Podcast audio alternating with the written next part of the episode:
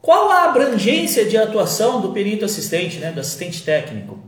Que tipo de mercado, que tipo de área ele pode atuar? Qualquer uma. Qualquer área é passível de se ter um processo judicial trabalhista e com ele um pedido de insalubridade ou periculosidade.